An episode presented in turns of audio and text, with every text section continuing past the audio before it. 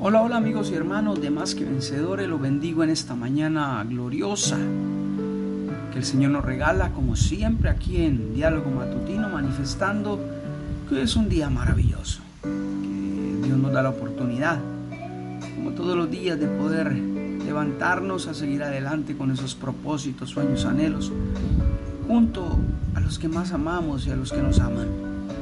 Por eso como milagro de vida lo debemos tomar y aprovecharlo al máximo, no matándonos tanto la cabeza por lo que puede pasar, sino disfrutar de lo que está pasando, de lo que estamos viviendo en nuestro mundo interior, en ese mundo de tu hogar, de tu casa, donde se basa tu vida. Así es que eh, regálate esa sonrisa, ese abrazo, ámate a ti mismo para que aprendas a amar a los demás. Hoy empezamos con la frase del día que dice así, planta semillas de felicidad, esperanza, éxito y amor, todo volverá a ti en abundancia. Esta es la ley de la naturaleza. Sí, pues hay una ley, ¿no? Que nos enseña la palabra y la misma vida. Lo que tú siembras es lo que tú cosechas. Por eso en esta frase nos instan a sembrar, a plantar esas semillas de esperanza, de éxito y amor, porque todo volverá en abundancia. Esa es una ley que está establecida y no falla. También el Señor el día de hoy nos regala esa palabra bíblica que está en Marcos 6, del 30 al 31, que dice así.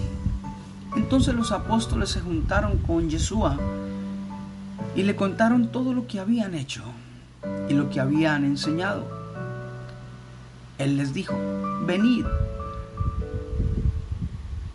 vosotros aparte a un lugar desierto y descansad un poco.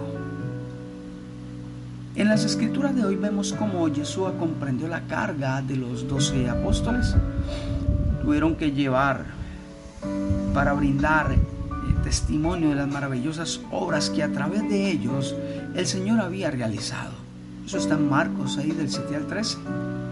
Yeshua en consecuencia los invitó y les dijo, venid vosotros aparte a un lugar desierto y descansad un poco.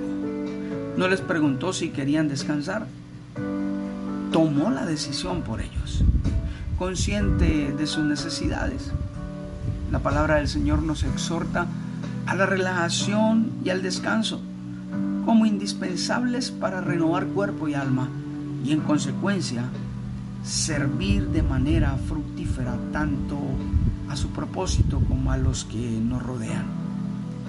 ¿Tienes responsabilidades que estén poniendo presión excesiva sobre ti? Encuentra espacio para planificar un tiempo de descanso. Fortalece tus energías para afrontar con la motivación necesaria un nuevo amanecer, sirviendo al Señor desde nuestras realidades. Yeshua lo aconsejó y todos lo necesitamos. Encuentra descanso en el Señor porque en descanso y en reposo seréis salvos. En quietud y en confianza será vuestra fortaleza. Isaías 30:15. ¿Sí? Necesitamos ese tiempo.